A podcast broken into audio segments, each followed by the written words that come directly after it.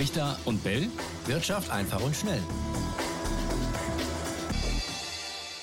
Und damit auch heute ganz herzlich willkommen zu einer neuen Folge Brichter und Bell Wirtschaft einfach und schnell. Und wir wollen und wir müssen heute über das Bankenbeben in den USA sprechen. Zwei Bankenpleiten an einem Wochenende gab es seit Lehman Brothers 2008 nicht mehr. Und was damals folgte, das äh, wisst ihr, das war eine globale Finanzkrise. Und wir wollen heute darüber sprechen, ob uns das jetzt auch droht und vor allem, welche Rolle die Notenbanken bei dem Ganzen spielen. Raimund, so ganz überraschend kommt diese Pleite bei der Silicon Valley Bank und äh, der ähm, New Yorker Signature Bank jetzt nicht, wobei sie natürlich viele richtig krass überrascht hat, aber vielleicht mal der Reihe nach. Was genau ist da passiert in den letzten Tagen? Vielleicht auch nochmal so eine kurze Zusammenfassung für alle, an denen das dann doch noch vorbeigegangen ist, dieses Thema. Ja, hallo ihr da draußen. Ich glaube zwar kaum, dass äh, ihr Wirtschaftsinteressierte das nicht mitbekommen habt, aber trotzdem vielleicht hier nochmal äh, kurz das Geschehen im Schnelldurchlauf. Wichtigstes Institut von den beiden, die du genannt hast, ist die ähm, Silicon Valley Bank. Die ist dann doch noch ein bisschen größer und da ähm, war es folgendermaßen. Anfang letzter Woche hatte die Ratingagentur Moody's die Kreditwürdigkeit dieser Bank herabgestuft. Und als Grund nannten sie ähm, die hohen Wertverluste im Anleihebestand der Bank. Wie es dazu kam, ähm, darauf kommen wir sicherlich gleich nochmal zurück, Etienne. Aber mhm. jedenfalls war diese Herabstufung ein erstes Warnzeichen für einige Kunden dieser Bank, ihre Kunden bei der Bank zu plündern und ihr Geld also abzuziehen. Die Bank brauchte damit plötzlich Geld das sie nicht flüssig hatte, und sie verkaufte deshalb Hals über Kopf einen Teil der Anleihen, die sie hatte, mit einem Verlust von 1,8 Milliarden Dollar. Den wiederum wollte sie mit einer Kapitalerhöhung ausgleichen. Das heißt, die Aktionäre sollten neues Eigenkapital bereitstellen, aber die sagten einfach, nee, das wollen wir nicht, weil die waren ebenfalls alarmiert. Hm. Kapitalerhöhung scheiterte also und das wiederum hat wiederum weitere Kunden alarmiert. Es wurden noch mehr Konten geplündert, die Bank brauchte noch mehr Geld und das war dann der Teufelskreis, der letztlich dieser Silicon Valley Bank das Genick brach.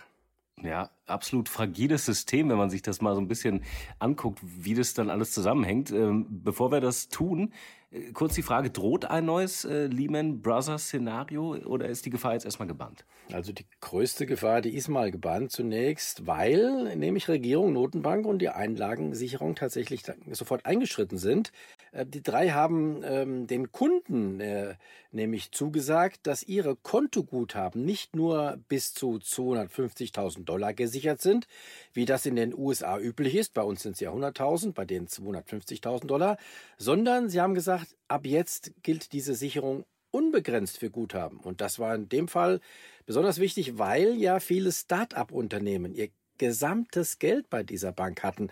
Oft sind das mehrere Millionen Dollar gewesen und wären die Futschner, dann wären auch viele Startups pleite und es könnte sich so eine Art Dominoeffekt entwickeln, der aber dann tatsächlich unabsehbare Folgen hätte. Und nochmal, um die 250.000 Dollar Grenze anzuheben bzw. aufzuheben, da hat die Regierung einen kleinen Trick angewendet. Sie hat nämlich die Silicon Valley Bank und andere kleine Institute, zum Beispiel auch diese äh, New Yorker Signature Bank, plötzlich für systemrelevant erklärt, was die vorher nicht waren. Hm. Silicon Valley war zwar in der Startup-Szene bekannte Größe, auch deutsche Firmen, ja HelloFresh zum Beispiel oder Lilium, die waren die Kunden, aber in der Finanzwelt insgesamt, da waren die doch eher kleinere Lichter, jetzt also systemrelevant und deshalb konnte diese Grenze aufgehoben werden.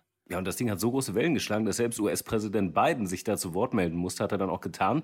Ähm, zeigt ja auch die Tragweite. Und er hat aber gesagt, er will die Banken selbst gar nicht retten, sondern nur die Einlagen der Kunden. Das ist ja auch ein ganz wichtiger Unterschied, oder? Zu 2008. Ja, offiziell ist es natürlich ein Unterschied, ähm, äh, aber auch so ein bisschen Augenwischerei ist schon dabei. Klar, hier wird nicht die Silicon Valley Bank gerettet, sondern es werden nur ihre Kunden geschützt. Aber es gibt doch noch weitere Maßnahmen, da können wir auch noch mal gleich drüber reden, äh, mit denen der Flächenbrand verhindert werden soll. Und äh, diese Maßnahmen, von denen profitieren auch die Banken. Äh, zwar nicht mehr die Silicon Valley, weil die ist jetzt am Ende, aber andere. Mhm. Also lass uns gleich mal drüber reden, welche Maßnahmen das sind. Okay, dann schauen wir erstmal nochmal auf den Grund für dieses Schlamassel, vielleicht nochmal ein bisschen ins Detail gehen. Also die Kurse der Anleihen sind gefallen und zwar, weil die Zinsen gestiegen sind. So, das haben wir alle mitbekommen. Aber welchen Zusammenhang gibt es da? Das ist ein ganz wichtiger Punkt, über den haben wir auch schon ab und zu gesprochen, hier an dieser Stelle. Ich nenne das ja den Seilbahneffekt. Wenn nämlich, wir kennen das ja alle von den Bergen, ne, eine Gondel bei den Seilbahnen nach unten geht, dann geht die andere rauf. Umgekehrt ist es genauso. Und bei Zinsen und Anleihekursen, da verhält es sich in gleicher Richtung. Gehen also die Zinsen rauf, gehen die Kurse runter und umgekehrt wie also bei einer Seilbahn. Hm, wobei Seilbahn, das ist jetzt rein mechanisch, äh, was da an Gründen dahinter steckt. Ist das da genauso? Ja, kann man doch durchaus sagen. Im Prinzip ist es tatsächlich ähnlich. Auch hier ist es nämlich eine Art Mechanik. Stell dir mal einfach mal vor, ich habe 1000 Euro in einer Bundesanleihe angelegt, die, sagen wir mal, zehn Jahre läuft. Also in zehn Jahren soll sie zurückgezahlt werden. Da kriege ich die 1000 Euro zurück. In der Zwischenzeit bekomme ich dann, weil ich ja der, dem Bund das Geld geliehen habe, jedes Jahr ein Prozent Zins dafür. Mhm. Das ist fest vereinbart, also bleibt über den gesamten Zeitraum gleich. Jetzt nehmen wir mal an, Etienne, dass die Zinsen ja insgesamt steigen, so wie es ja im letzten Jahr der Fall war. Sagen wir, sie steigen auf zwei Prozent. Nehmen wir außerdem an, dass ich aber jetzt plötzlich Geld brauche. Mhm. Was mache ich? Ich möchte die Anleihe verkaufen. Ich will sie also doch nicht zehn Jahre lang halten, wie ich das ursprünglich vielleicht gedacht habe. Aber, Etienne, da muss ich jemanden finden, der sie mir abkauft. Und dann kommst ja du vielleicht ins Spiel. Nehmen wir mal an, du, du willst gerade mal ein paar Groschen anlegen. Okay. Dann frage ich dich mal, würdest du mir denn dann diese Anleihe abkaufen, wenn ich sie jetzt verkaufen will? Ja gut, wenn die Zinsen dann bei 2% liegen, äh, sicher nicht, weil dann äh, wäre es ja ziemlich schlecht, wenn du mir den 1% nur bietest. Ja, hast du gut gerechnet. Und äh, so wie du rechnen dann aber alle die vielleicht für, als Käufer für meine Anleihe in Frage kommen. Also mhm. an dem 1% Zins, den es auf die Anleihe gibt, an dem ist tatsächlich nichts zu rütteln. Der ist ja für zehn Jahre fest vereinbart. Der wird also jedes Jahr werden 1% gezahlt. Also was muss ich machen, wenn ich dir die Anleihe trotzdem schmackhaft werden, äh, machen möchte? Na, ich muss dir du musst ja, irgendwas noch geben. Ne? Richtig, im Preis entgegenkommen. Das heißt, ja. ich muss die Anleihe dir für weniger als 1000 Euro verkaufen dann könnte der fehlende Zinsertrag für dich durch diesen Preisnachlass ausgeglichen werden. Also, das heißt konkret für dich, äh, du kriegst zwar nur ein Prozent Zinsen weiter pro Jahr ausgezahlt aus der Anleihe, wenn du sie kaufst, aber plus den Preisrabatt, den ich dir gebe, dann kommst du auf die zwei Prozent, die du haben willst. Und mhm. diese Mechanik, die steckt eigentlich immer dahinter.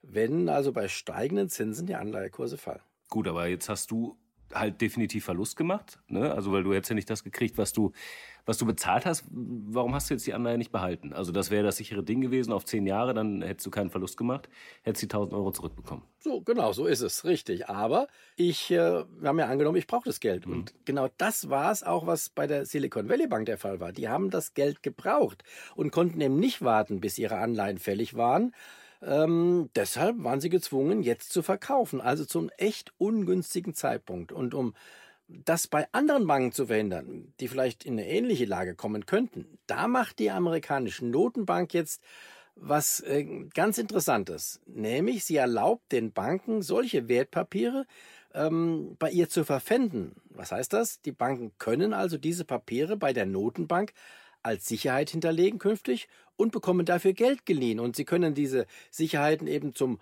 vollen Betrag hinterlegen und nicht zu dem Betrag, ähm, der, ähm, den die Anleihen nur noch wert sind nach dem Kursverlust. Das heißt, die Banken müssen die Papiere jetzt nicht mehr verkaufen, wenn sie Geld brauchen, und das kann dann durchaus doch eine Hilfe sein für die Banken. Und das kann dann die eine oder andere Bank möglicherweise schon retten. Aber das wäre dann eine Bankenrettung, glaube ich. Gegen die hat niemand was, oder? Ja, in dem Fall tatsächlich. Aber äh, du hast die amerikanische Notenbank angesprochen. Das ist ja ganz spannend. Zinspolitik, äh, gerade von der Federal Reserve, die da ja ganz weit nach vorne geprescht ist im Kampf gegen die Inflation. Da hinken wir in Europa ja immer noch ein bisschen hinterher. Kann man nicht so gut vergleichen, die, die beiden äh, Situationen bezüglich der Inflation. Aber müssen die jetzt irgendwie mal einen Turnaround machen? Also die Zinsen sollen da ja weiter steigen. Nur jetzt haben wir ja genau so ein Szenario erlebt, dass äh, wegen der gestiegenen Zinsen das eingetroffen ist. Äh, kommende Woche tagen die ja wieder. Meinst du, da gibt es jetzt äh, tatsächlich nochmal ein Umdenken? Also ich habe ja schon im Herbst gesagt, dass die Notenbanken selbst die nächsten Krisen heraufbeschwören könnten mit ihrer Inflationsbekämpfung, denn die führt dazu, dass das Geld knapper wird und dass sich kann sich leider unser Finanzsystem nicht leisten. Das steht leider fest. Es ist darauf angewiesen, dass immer reichlich Geld vorhanden ist. Also wann und an welcher Stelle dann solche Probleme durchs knappe Geld aufpoppen werden, das lässt sich im Vorhinein also nicht sagen. Sagen lässt sich nur, dass es so kommt. Und deswegen lässt sich aus meiner Sicht auch sagen, irgendwann werden die Notenbanken wieder umkehren und werden das eben nicht weiter verfolgen, diese harte Inflationsbekämpfung. Ob das jetzt schon bei der nächsten Zinssitzung der US-Notenbank, also nächste Woche sein wird, das kann ich allerdings nicht sagen. Für mich ist nur sicher, ne, sie wird irgendwann umdrehen. Manche würden sagen umfallen. Und ähm, vielleicht brauchst du noch eine neue Krise. Ich weiß es nicht, ob das jetzt schon reicht. Hat der DAX diese Krise jetzt eigentlich gebraucht? Weil da gab es ja ein äh, heftiges nach unten Rauschen, vor allem auch natürlich bei den Banktiteln zweistellige Minuszeichen teilweise, auch bei der Commerzbank unter anderem, Deutsche Bank dicke Minus. War es das, was, was viele Anleger auch so ein bisschen heraufbeschworen haben, dass da auch mal die Luft raus muss aus dem Markt, der ja so massiv gestiegen ist? Oder war das dann doch berechtigte Angst? Ja, der ist schon ein guter, ein, ein, guter Punkt, äh, wenn man sich mal diesen, diesen Chart anguckt von einem DAX, ohne dass man jetzt die Hintergründe kennt, warum jetzt Kurse steigen oder fallen. Es gibt immer Gründe dafür. Äh, es ist ja auch viel Psychologie im Spiel. Dann war das natürlich auch mal bis jetzt zumindest, solange nicht mehr draus wird, eine völlig gesunde Korrektur. Ähm, dass der DAX mal ein bisschen runtergekommen ist, das war nötig und dann gucken wir mal, was draus wird. Wir sind gespannt. Ich glaube auch, das äh, wird mal wieder ein Thema sein, was wir auf Wiedervorlage legen äh, und auch gerne natürlich mit euch diskutieren würden. Was sagt ihr zu diesen Bankenpleiten, die wir erlebt haben? Was sagt ihr äh, zu diesem Aufschrei, zu diesem kurzen Schock, der da durch die Finanzwelt gegangen ist und ja, die Angst vor einer möglichen Finanzkrise? Fragezeichen. Schreibt uns gerne. Wir haben eine E-Mail-Adresse brichter und bellet.ntv.de. Und damit würde ich sagen, schönen Dank und wir hören uns nächste Woche wieder. Ja, schreibt uns vielleicht auch, ob ihr auch nervös geworden seid durch diese Bankenkrise. Ciao, ciao, bis dahin. Richter und Bell, Wirtschaft einfach und schnell.